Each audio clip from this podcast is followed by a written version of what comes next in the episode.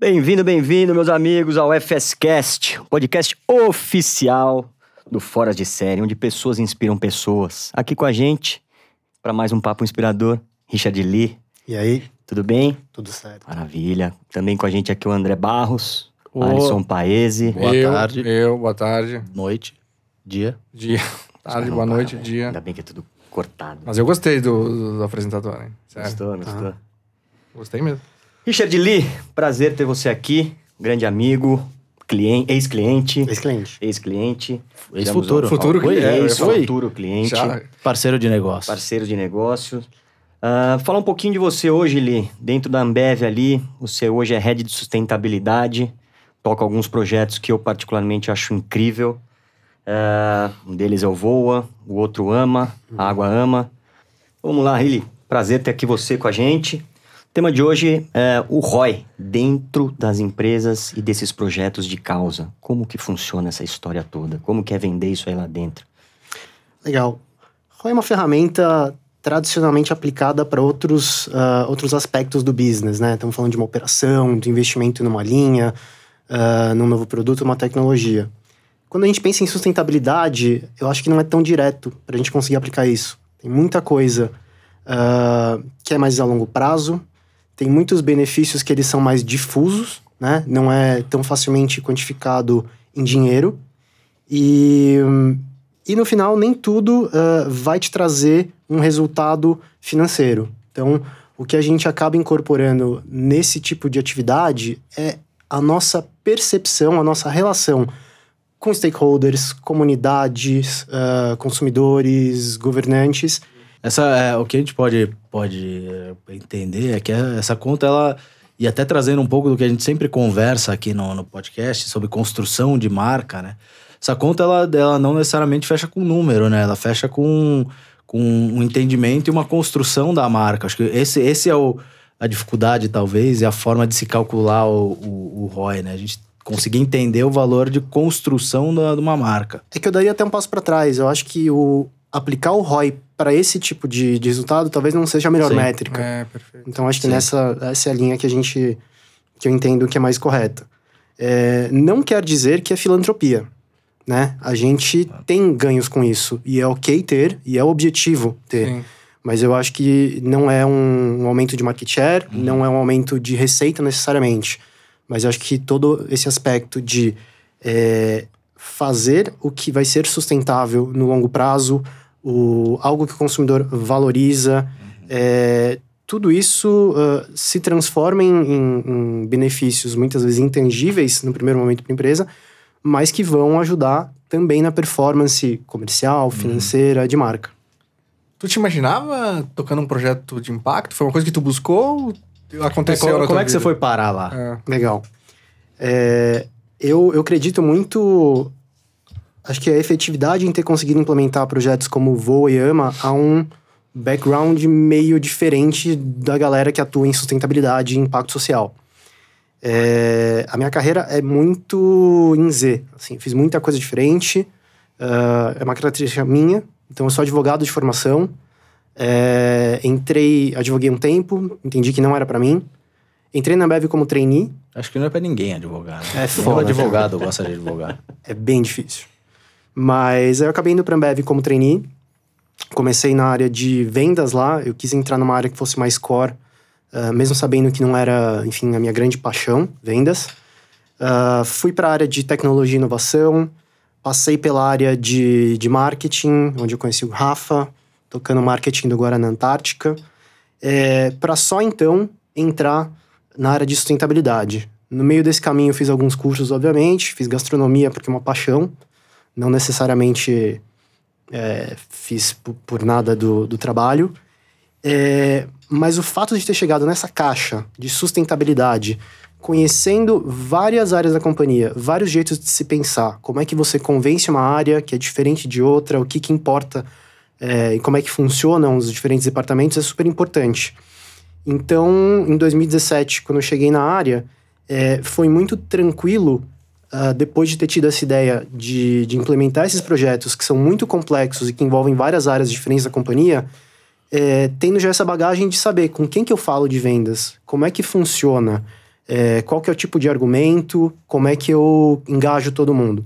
Então, eu acho que comparado aos meus colegas que trabalham nessa área em outras empresas, eu percebo que, em geral, o pessoal tem um background mais técnico, mais em linha reta, enquanto eu preferi meio que conhecer um pouquinho de cada coisa. É, faz sentido até uma, uma a, a construção do, do profissional é muito é, assim, por mais que talvez não tenha sido pensado você chegar lá em, na sustentabilidade, você fala, pô, eu tenho um background de, de é, legal, então, pô, uma noção do, dos conceitos legais uhum. para viabilizar ou não um projeto de sustentabilidade, ganho, talvez ganho de, de uh, benefício fiscal ou não, não sei o quê.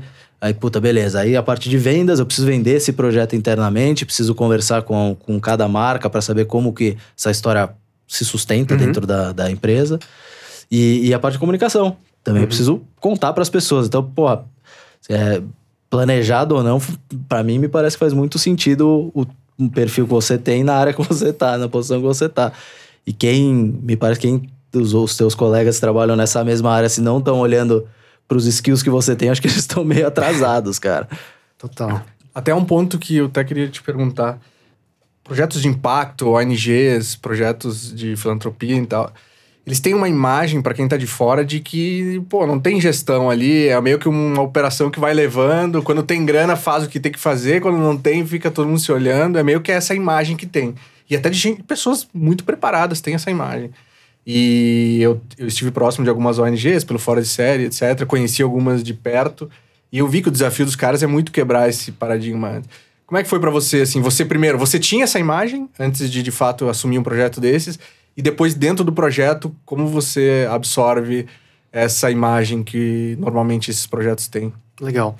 É, eu concordo com o diagnóstico. Não são todas, mas a larga maioria das organizações desse tipo tem algum problema de gestão, é, tem alguma dificuldade na administração e concretizar os resultados, né? É, a gente tem um programa corporativo especificamente endereçando isso aí e que, resumindo muito rapidamente, é sobre ensinar e dividir ferramentas de gestão é, que fazem muito parte do nosso cotidiano na Ambev com esse público que não tem. E, e assim, tivemos pilotos, já tivemos uma primeira turma, a gente sabe que botar gestão na mão dessa galera que tem o principal, que é o tesão, que é a vontade de fazer acontecer, resultado bomba.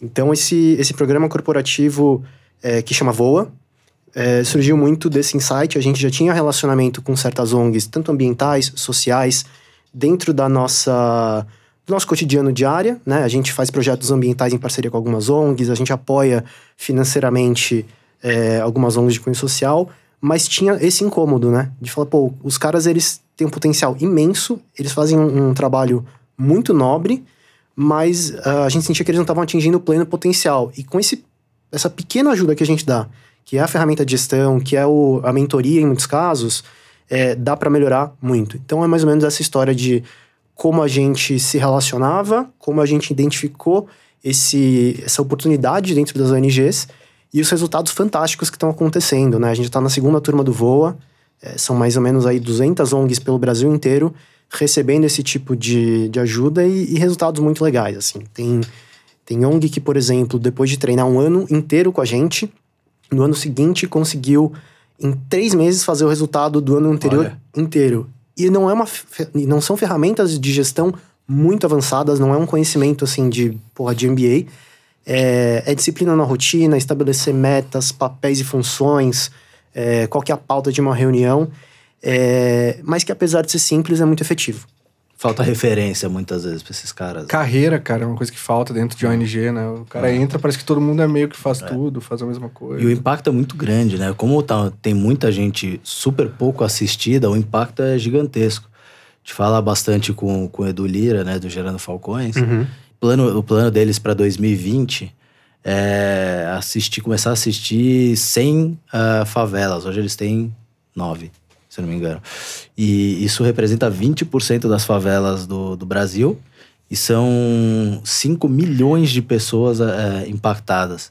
Cara, é muita gente. É muita gente. Você pensar é, é, com uma, uma, uma iniciativa só que é o Gerando Falcões, né? Então, é super louvável essa força que a, que a Bev o Gerando Falcões e as outras marcas estão tão Uhum. ativas nisso, elas dão, porque o impacto é E o gigantesco. quanto essas pessoas podem produzir, né, em cima. A partir do momento da capacitação feita, o quanto elas conseguem contribuir para chegar nesses outros X milhões de Sim. pessoas ali, Que é, o- né, é de o caso vidas, que né? está acontecendo, o efeito multiplicador, né? É. O próprio Edu Lira que você pegou de exemplo. Ele tem um plano super ambicioso, um sonho grande de ser, é, de virar franquia, né? Então, tudo o que ele aprendeu, que ele está testando dentro das, das ONGs onde ele atua, é padronizar para chegar em um lugar que não tenha esse conhecimento, essa estrutura e poder treinar um cara, né? Para ser o próximo Edu Lira e ter vários Edus aí pelo Brasil É. tendo, tendo um impacto gigantesco. uma indo mais para parte prática assim tentando ajudar um pouco do que o empreendedor que está nos escutando normalmente é um, é um tema também que gera muita dúvida e falta referência o cara que está começando um negócio você acha que ele já precisa ter lá um- uma, uma agenda de sustentabilidade de alguma forma? Pequenas coisas ou posicionamentos? Ou é uma coisa para empresa grande mesmo que vai gerar um impacto que tem estrutura que consegue criar uma área? Na verdade, eu digo que todo mundo tem que ter sustentabilidade, é, muito porque quando a gente fala de sustentabilidade, a primeira coisa que normalmente vem à cabeça é abraçar panda, é né, cuidar de salvar o oceano E, e é, certamente é um aspecto da sustentabilidade, um aspecto super importante, mas sustentabilidade para mim é a, é a permanência, a continuidade no nível sustentável do seu próprio negócio, né? Então, é para todo mundo sim, todo mundo deveria estar preocupado com eu produzindo dessa forma, vendendo dessa forma, trabalhando dessa forma, é algo que me permite estar aqui nos próximos anos é, gerando resultado ou não, né? E se a resposta for não, não importa muito sua visão sobre, ah, eu quero abraçar árvore ou não. É muito sobre a sustentabilidade do seu próprio business. Para as grandes corporações, fica muito mais claro é, que se você não tiver também essa preocupação mais ambiental e Social, etc., né? é, cara, seu business acaba, né? Talvez é, negócios menores consigam desviar um pouco mais desse assunto a- pelo tamanho, mas não, certamente não é para gente grande. É, tem até o efeito, né? Assim, uma grande corporação, ela tem o mesmo impacto do que várias pequenas somadas. Então, se essas pequenas não tiverem todas fazendo, teremos um impacto negativo proporcional, né? Cara, isso é muito, muito legal a gente pensar nisso, pensar em sustentabilidade como um modelo de, de gestão mais, até antes da parte social, né? Fala, puta, não, é um é um modelo de gestão de sustentabilidade corporativa, seja lá o tamanho da sua isso. corporação. E essa, esse entendimento ele traz para um comportamento social. Por quê? Porque porque você fala, puta, não, não tem. ah, não tem uma economia direta numa empresa como a Ambev, mas, pô, se o cara acha um, sei lá, um material novo, sustentável, mais barato, reciclável para produzir a latinha que vai gerar uma economia X. Cara, o impacto, imagina, para o montante que produz uma Ambev, é um impacto gigantesco na, na, na- na- no resultado da companhia. Então, é interessante você pensar como um processo de gestão, né? É, o, dentro de, de sustentabilidade com estratégia de negócio, né? Muitas vezes perguntam, é, tem que fazer parte? Quando faz parte? É, e eu acho que do momento zero que você tem uma estratégia de, de negócio é, efetiva, a sustentabilidade vai estar de alguma forma lá, porque é o que vai te Sim. permitir continuar crescendo, né? É, então, no nosso caso, a gente é, super está preocupado com água, com empoderamento né, de, de conhecimento, acesso a linhas financeiras de agricultores. Você vai perguntar, ah, mas é algo publicitário? É algo... Não, é, cerveja é feita de, de água, de malte de lúpulo, e se eu não tiver uma água de boa qualidade disponível pelos próximos anos, se eu não tiver, se eu não cuidar para que os meus agricultores estejam produzindo de forma sustentável, é, eu vou ter insumos de pior qualidade se tiver, Sim. né? Então tá muito ligado à Sim. minha continuidade de negócio. Não, não necessariamente algo que você faz por, ah, acho legal, é publicitário. Acho que quem já teve essa percepção de que sustentabilidade é o business, é, vai ser muito mais efetivo em aplicar isso aí e continuar bem pelos próximos anos. Do lado de governança também tem uma cobrança, tem um- uma cobrança de mercado, de bolsa, que também tem co- tá colocando políticas para essas empresas de fato terem alguma atitude concreta em relação à sus- sustentabilidade. Então acho que isso é positivo também, por mais que esse seja uma parte mais Muito, prática e menos impacto, mas ajuda. No final das contas, é meio que se todo mundo puxar um pouco, vai ajudar. E aí um outro Mas- ponto. mas só, só um pouquinho, mas se você junta com, com essa ideia de, de, Sim, sim. de conceito de, de gestão antes até, você joga pro business, fala, beleza, eu tenho que fazer porque tem pressão de fixa. board, board, o caramba, mas eu trago pra dentro do meu universo. É. Por quê? Porque eu preciso ter água limpa, eu preciso ter o, o campo com bom solo para eu poder para eu poder plantar e ter melhores produtos. Então faz sentido pro meu, go- pro meu negócio, vira uma Sim, e passa a ser um, virtuoso. uma vertical estratégica, tem que Total, participar de todos os total, assuntos da empresa. total. E ajuda a inovação, né? É. Porque o cara fala, puta, como é que eu vou tratar melhor a água, de repente nasce um produto novo, né? A gente falou um pouquinho agora do empreendedor, né? Como ele pode olhar para a sustentabilidade, aplicar isso no dia a dia. ah, mas do ponto de vista de grandes empresas, eu já também ouvi essa conversa de, com meus amigos e executivos que eu conheço da dificuldade, muitas vezes, de implementar e, e não só. ah, na verdade, a implementação até ela acontece, de criar um discurso, criar um posicionamento da empresa e tal. A dificuldade de manter isso no longo prazo. Uhum. Acontece que por ser uma área que muitas vezes não tem de- bem definido um plano, acaba que passa para um, para outro, ninguém quer assumir e fica lá quicando. Tu, na Ambev, tu pegou essas áreas, essa área consolidada ou tu ajudou a consolidar? Como foi essa experiência? O que, que você acha importante?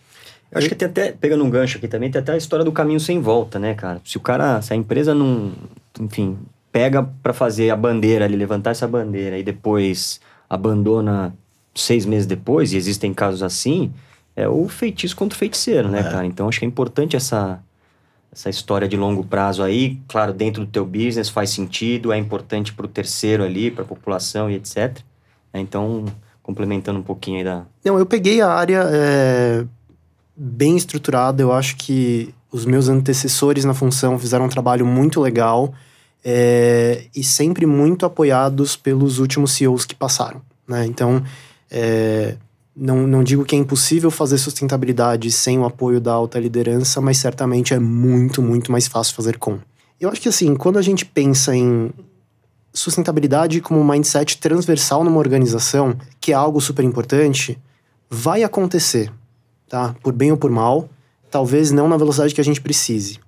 E eu acredito muito nisso porque você pega as novas gerações. Na minha época, quero crer que eu não sou tão velho assim, mas não, não, não era uma. não fazia parte da, da grade curricular, não se falava tanto.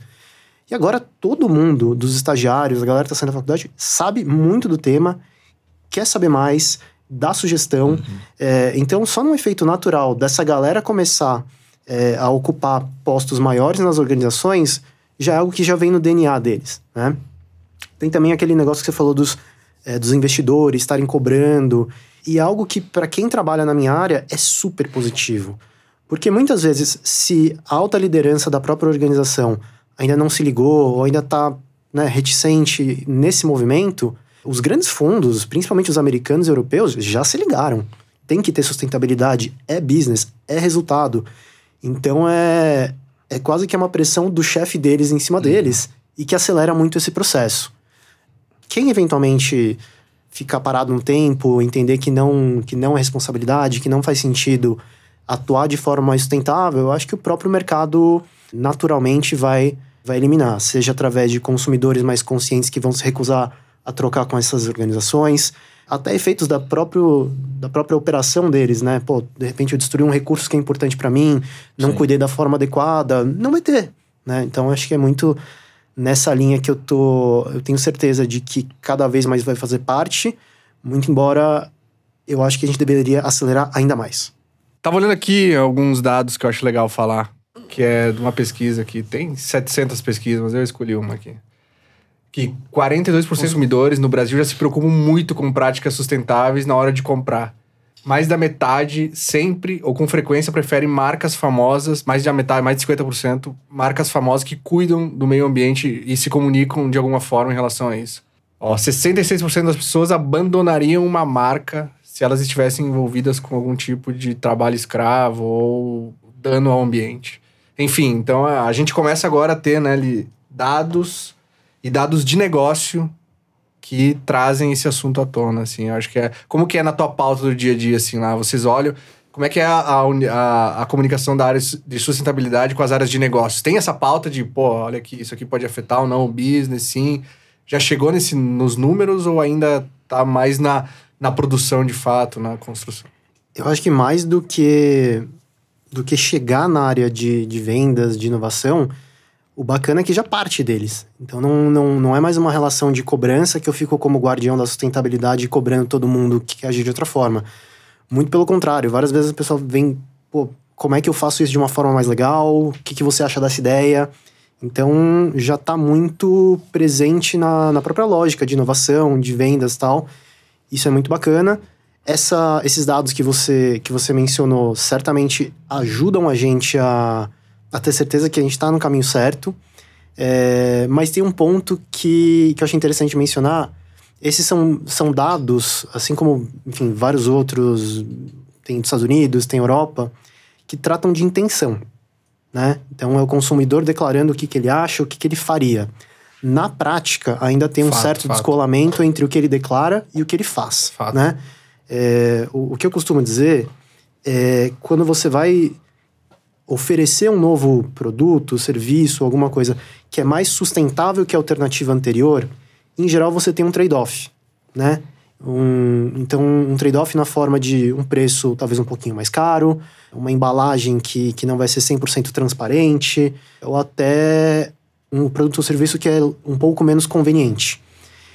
E o, esse mesmo consumidor que declara que, pô, que ele está preocupado e, e que ele prefere, e eu não duvido disso, mas quando chega no momento de decidir, muitas vezes a, a sustentabilidade acaba sendo um fator terciário. Perde pra conveniência. É, então assim, pô, mas. Ah, eu queria sustentável, mas. Tá, tá um pouquinho mais caro, não sei se eu quero. Ou não tá tão fácil na mão, né? É isso. Então, de maneira nenhuma, isso é uma desculpa Sim, nossa sim, pra sim. gente ficar. É, pra gente botar a culpa, entre aspas, Perfeito. no consumidor. É muito mais da gente entender que, apesar desses dados que você mencionou, de consumidor quer, etc., não é só sair lançando produtos e serviços sustentáveis, deixando de se preocupar com todos os atributos clássicos que sempre moveram o consumidor: qualidade, o preço, inovação, estética. Então é quase que sustentabilidade entra como um quinto fator aí pra gente se preocupar também. É, Eu acho que é dentro disso, como é que é a relação das marcas da Ambev com a tua área? Que eu imagino que deva ser uma. Ao mesmo tempo que tenha um processo de autoajuda ali, de um ajudar o outro, né? De retroalimentação, também deve ter um pouco de queda de braço, né? Pra puta, ah, eu quero. Isso aí que você falou, eu quero ser sustentável, mas eu quero ter a embalagem lim- é, clarinha. Eu quero ser sustentável, mas eu quero manter o preço. Como é que é essa relação? Como é que, como é que funciona o ecossistema da Ambev com relação às marcas e a tua área, com as demandas, enfim? Eu acho que assim, num, a partir do momento que a quase totalidade das pessoas já entendeu que sustentabilidade é, não só só é importante como continuidade do negócio, mas até para a área específica deles, que é o marketing, é importante para o consumidor. Você vai gerar um residual positivo com o consumidor. Tá todo mundo muito preocupado genuinamente em fazer isso acontecer. Eu acho que os, os embates, quando acontecem, é muito mais numa linha de o marketing, que não é uma área técnica em sustentabilidade. Pô, tem uma ideia, achei isso bacana, vamos fazer. E aí a gente tem que entrar e falar: olha, à primeira vista pode ser, mas se você for analisar isso, isso, isso não é tão legal. Na verdade, o efeito acaba sendo mais negativo. Ou então, enfim, é, eu acho que acaba sendo muito mais um filtro de consistência do que eles estão do que eles estão propondo fazer. O marketing, no final, é, ele está muito preocupado com, com a comunicação, com, né? E aí cabe a nós assim, só garantir que eles não estão comunicando, fazendo nada e que no final possa ser desconstruído, né? E que aí vai ser ruim tanto para para aquele projeto, mas principalmente para a marca também. Mas a relação da tua área, principalmente com, a, com os departamentos de marketing de cada, de cada marca. Ou não, tem com o financeiro ou com, sei lá, uma outra área. Quem, quem que conversa com é o diretor de marketing da Brahma que vai lá e conversa com, com você ou é o, sei lá, o CEO, é o, diretor financeiro? Quem, qual que é a principal relação da tua área dentro da empresa? Cara, eu tenho a felicidade de trabalhar muito com todas as áreas e eu vou te explicar por quê, né? A gente já entendeu que sustentabilidade só funciona quando ela é transversal no negócio. Não adianta ter uma salinha com três gênios da sustentabilidade que seja, mas que só se falam entre eles. É, você precisa garantir que todas as, as partes do negócio estejam com esse mindset. Então, marketing, como a gente já conversou, certamente é um dos maiores clientes que eu tenho lá dentro. A gente conversa muito, troca muita ideia, mas até coisas do tipo logística. Virem falar, ah, tô pensando em reduzir a minha emissão de CO2, Então eles estão com um caminhão elétrico, que é muito bacana. Olha. Financeiro fala com a gente, fala também, né? Essa parte de reporte, principalmente para investidores, do que, que a gente está fazendo em sustentabilidade. Que é uma animal. grande preocupação deles. RH, gente gestão, também fala com a gente, porque é, a gente já percebeu que para recrutar novos talentos dessa nova geração, é, uma das coisas mais valorizadas é a atuação sustentável da, da companhia. Então eles vêm para perguntar, cara, o que, que vocês estão fazendo? Como é que a gente comunica? Dá para botar estagiário e trainee para fazer junto? Então, ou seja, Legal. é realmente uma interação com todas as áreas da companhia. Que legal. E Acho que tem a parte de produto aí, desenvolvimento de produto, né? Porque a AMA em específico, se eu não me engano, numa reportagem recente sua, foram em 2017 2018 quase 12 milhões, pouco mais de 12 milhões de unidades vendidas de água AMA em plástico. E a gente sabe toda essa questão que tem em volta né, do, do- desse estigma em torno do plástico, maior, um dos maiores poluidores aí dos oceanos, enfim. E agora parece que tem uma mudança aí na AMA, né? Conta isso aí pra gente um pouquinho, que isso é, isso é muito legal. Acho que é até legal explicar o que é a AMA, né? Acho que é, É. importante pra galera entender. Legal. Para uma cervejaria, ter água de qualidade disponível, não só para gente, mas para todo mundo, é, é uma das maiores prioridades que a gente tem. Há muito tempo a gente já tem ações focadas em, em água, é, desde coisas básicas como eficiência dentro da, da cervejaria, ter as melhores tecnologias de reuso e reaproveitamento de água, é, cuidado com as bacias hidrográficas onde a gente está situado, mas eh, já há algum tempo existe um incômodo, existe, existia um incômodo dentro da, da Ambev, que é, existem 30 a 35 milhões de brasileiros que não têm acesso à água. E, pô, a gente como uma companhia que utiliza, que gera valor econômico com base na água, é no mínimo desconfortável você conviver com essa realidade. E, e a AMA, na verdade, foi uma solução que a gente pensou para endereçar esse problema, né? A AMA, para quem ainda não conhece, ela é uma água mineral vendida pela Ambev, onde 100% dos lucros é aplicado em projetos e obras que levam acesso à água para os brasileiros. Então, hoje a gente já tem mais ou menos 50 mil brasileiros que, que tiveram a vida radicalmente mudada por receberem acesso à água. Já são aí quase 4 milhões de reais de lucro arrecadado e que a gente está investindo em todas essas comunidades e projetos para levar água para mais gente ainda. Então, ba- basicamente, essa é a ideia do, do- da AMA. Ela foi lançada numa garrafa de plástico. E a gente sabe que tem toda uma problematização desse tipo de material e que no mundo existe o uso irresponsável ah, de- do, do plástico. Nessa linha, a gente está lançando também como uma alternativa a AMA em lata. E aí você vai falar, putz, mas é porque o alumínio é tão melhor do que a lata. ah, desculpa, que o alumínio é tão melhor do que o plástico. Não necessariamente, mas da maneira como a cadeia de reciclagem está estruturada no Brasil, ela é. Latinha, não sei se vocês já viram depois de grandes eventos de rua, carnaval, festas, ou até, enfim, não sobra latinha na rua. Uhum. O catador pega tudo. O número oficial, 98% das latinhas são recicladas. Enqu- 98? 98%. Né? E por que, que isso acontece? Tem alguma mágica? Não, é uma cadeia de reciclagem do material que ela está bem estruturada. Então o catador sabe que ele consegue juntar um quilo de, de latinha, vender por 35 reais. A conta é mais ou menos que cada latinha é uma moeda de 5 centavos. Né? Tem toda um- um- uma cadeia de empresas que recebem esse material, processam, reciclam e que a conta fecha. Né? O plástico também poderia ter uma cadeia desse tipo. O que acontece é que hoje não está estruturada no Brasil. Então não tem, não tem incentivos eh, do ponto de vista tributário para você fazer isso aí. Né? Muitas vezes a resina reciclada ela é mais cara do que a virgem. Não tem interesse das empresas que produzem plástico, não tem interesse dos intermediários e que se você vai até o final da cadeia, eh, o catador ou as cooperativas de reciclagem também não tem tanto interesse econômico. E o volume é muito maior do que alumínio, de plástico. De plástico colocado no ambiente, sim. É. É O mais volume de leve? produção, de. Não, não, digo, o volume de. Não, não, mas, é, mas será que é mais leve também? Porque tá, o alumínio acho que paga pelo peso, né? Pro, É, pro, pro final ali. Na verdade, faz uma diferente, pra ocupar mais espaço o- aí. Professor Pardal pra né? responder essa. Ah, curioso, né? É, não, eu também não sei. O, o plástico, o- a latinha tem a vantagem de que você vai lá, pegou, Compacta. pisa, ela fica pequenininha. Sim. O plástico você já não consegue fazer isso. Ô Li, esse, esse ROI, Return Over Investments, que na nossa pauta tá aqui entre aspas, nem sempre é financeiro, né? Nesses projetos de causa dentro das companhias. Que, outros, que outras métricas aí a gente consegue mensurar aí só para clarear? Tem alguns pergunta, exemplos de, alguns de lá do, teu, exemplos, do é. seu dia a dia? Com certeza. Acho que apesar de, de não dar para ser medido com o ROI clássico, né, que está falando de, de cifras financeiras, é, ainda, ainda assim é importante que tenha métricas de sucesso, que você consiga acompanhar a evolução, performance. Então, projetos como a AMA, desde coisas mais simples, como número de, de pessoas beneficiadas, que também é aplicado para o VOA, né? Então, a quantidade de ONGs, é, as- o número de pessoas que são impactadas por isso.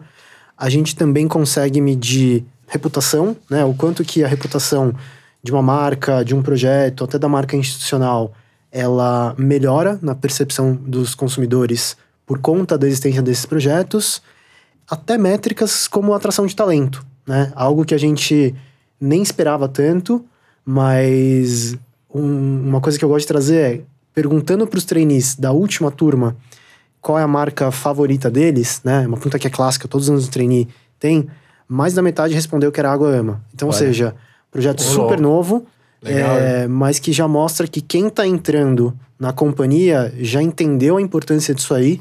Então, existem ferramentas que você consegue medir o quanto a existência desse tipo de projeto melhora o seu employer brand, sua marca como empregador, e te permite atrair melhores talentos. Legal. Boa.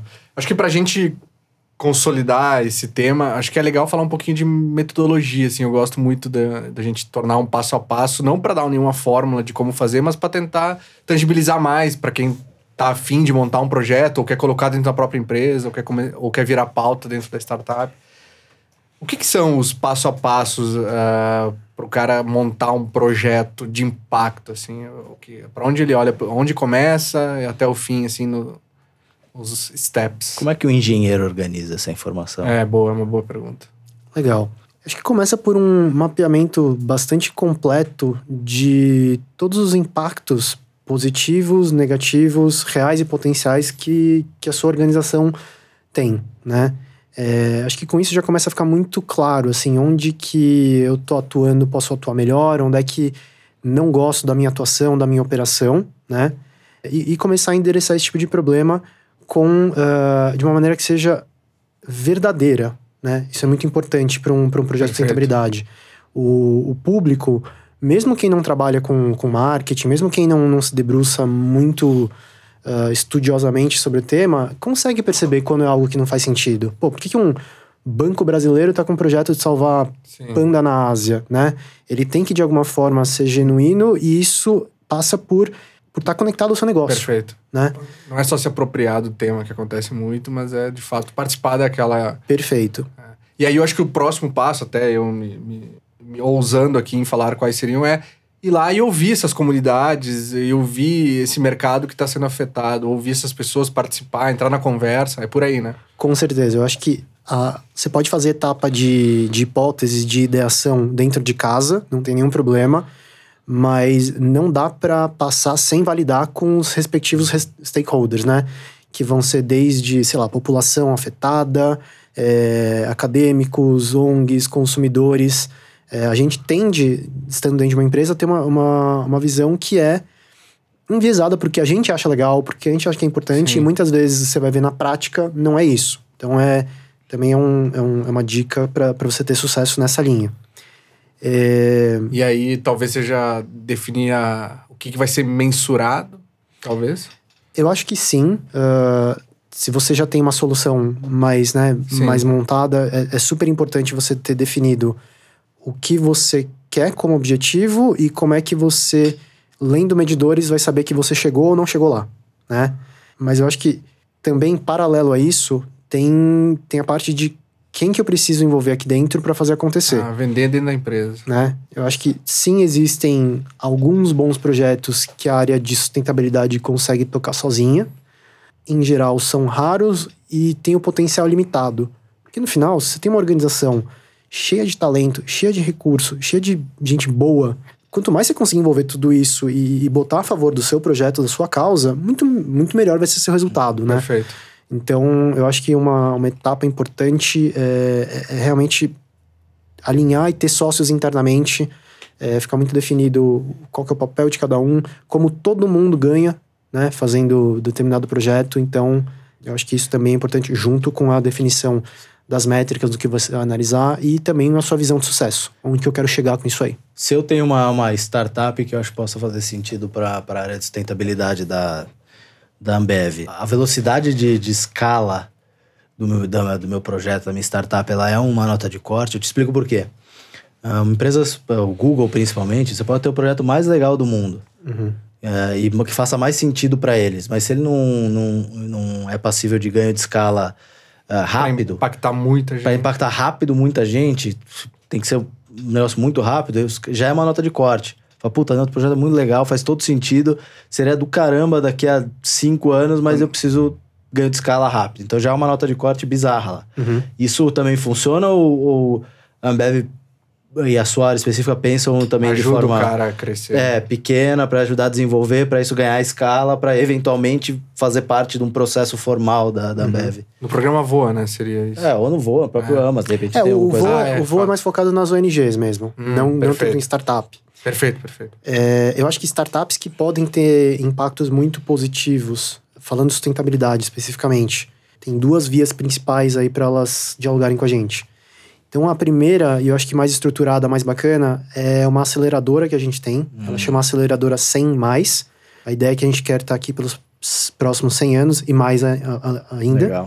Então, a gente tem uma rodada anual de convocação de startups. A gente bota quais são as nossas dores, né, do Os ponto de vista de desafios. sustentabilidade. Então, em água é isso, em resíduos é aquilo, Legal. emissão de carbono.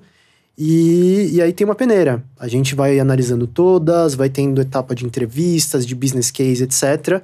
É, e no final, um grupo de contempladas, ele recebe tanto uma aceleração nossa é, com mentoria, e, e algo que é muito bacana, eles conseguem fazer um pitch para investidores, para um pool de investidores que fazem parte do, do ecossistema da Ambev.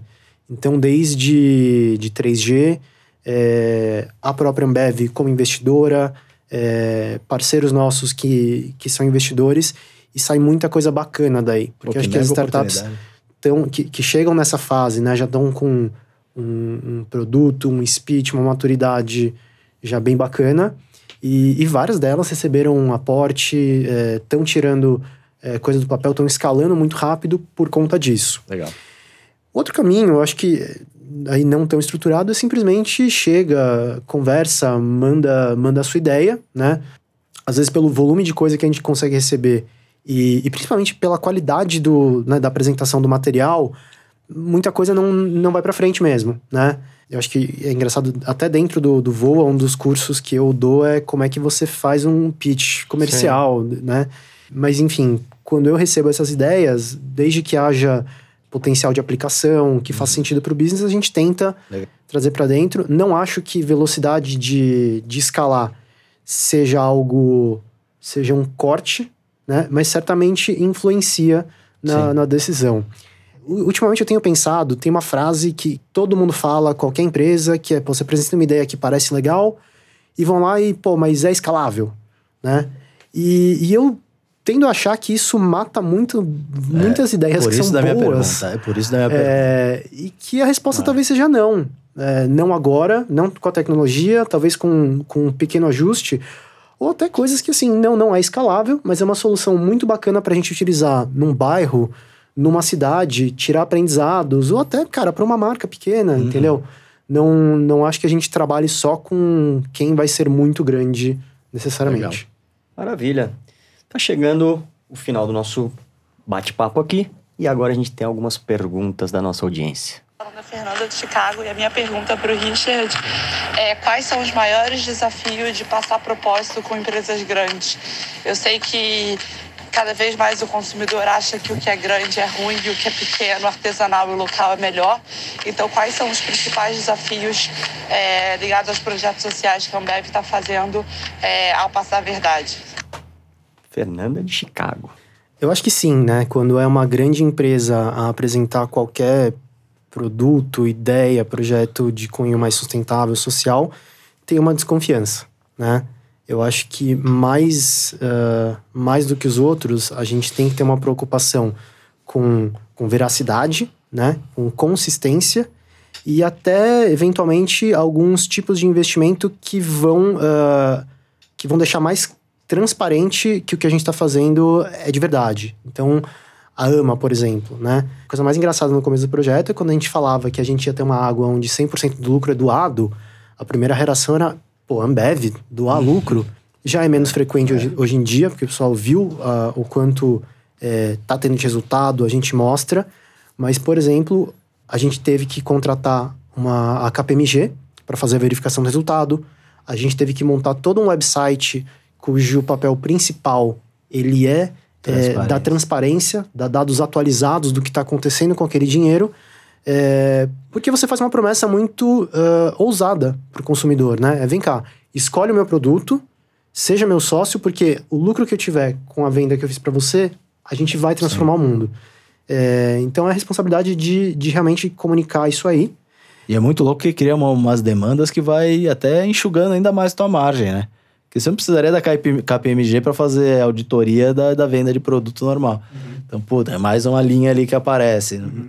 Não precisaria do site mostrando mais uma linha que aparece. Uhum. Então, é, é, é, louvável, bem, bem interessante você ver, parar para pensar nessa, é. nessa construção de, de um produto sustentável. Né? Opa, tudo bem, pessoal do Fora de Série? Meu nome é Tony Fernandes e eu queria saber do Lee. Pô, você é formado em advocacia, passou pelo marketing e hoje é head de sustentabilidade da Ambev. Como é que é ter que se reinventar o tempo todo?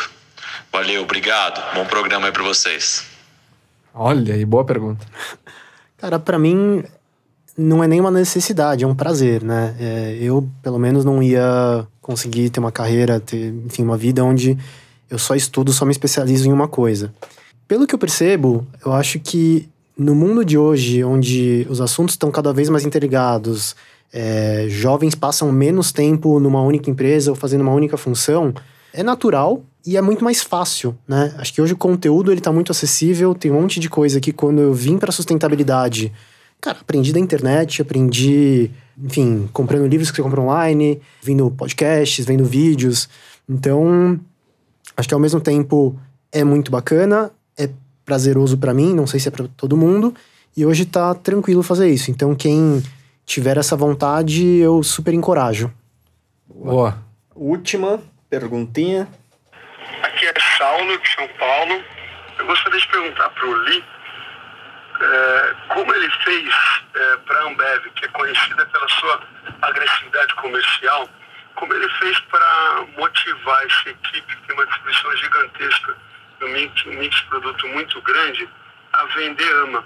Como que ele consegue motivar, engajar a equipe para distribuir um produto que é, o fim não é o lucro, mas sim uma causa? Eu acho que as duas coisas elas não são incompatíveis, né? Eu acho que dá para você ser uma companhia em que sim tem, tem é muito arrojada do ponto de vista de comercial, de, de inovação, de, de coisas que a gente está colocando na rua, e ser uma companhia que é apaixonada também por projetos de sustentabilidade, né? Algo que foi muito curioso é, mesmo dentro de todo esse estigma que existe sobre o que é a cultura da Ambev, é, quando a gente estava montando esse projeto, todo mundo fazia questão de parar o que estava fazendo, quando a gente contava, ficava até mais tarde, queria entender mais. Não à toa, a AMA é o produto lançado mais rápido na história da Ambev, né? Foram seis meses desde a da ideia até ela estar tá nas prateleiras.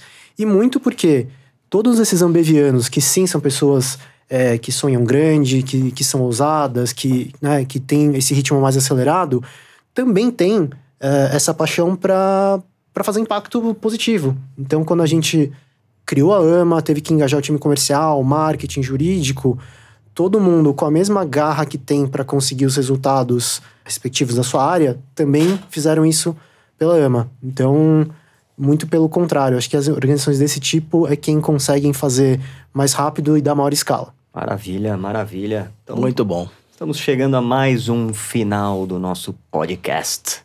Li, obrigado, prazer ter você aqui com a gente. Valeu. Volte mais vezes. Falaremos Continue fazendo coisas. bem. Continue fazendo bem. Com certeza. Sem olhar a quem. E espero que esse papo tenha sido inspirador para quem está nos ouvindo. Muito Boa, obrigado. Boa. Siga a gente nas redes sociais, arroba Foras de Série. Segue o Lee, fala aí, Lee, qual que é a tua rede social. No LinkedIn, Richard Lee. Uh, acho que no Brasil deve ser o único, mas se não, Richard Lee Ambev, você acha o meu perfil. Boa, boa, boa. Maravilha. Zero André Barros, arroba zero André Barros. Zero André Barros.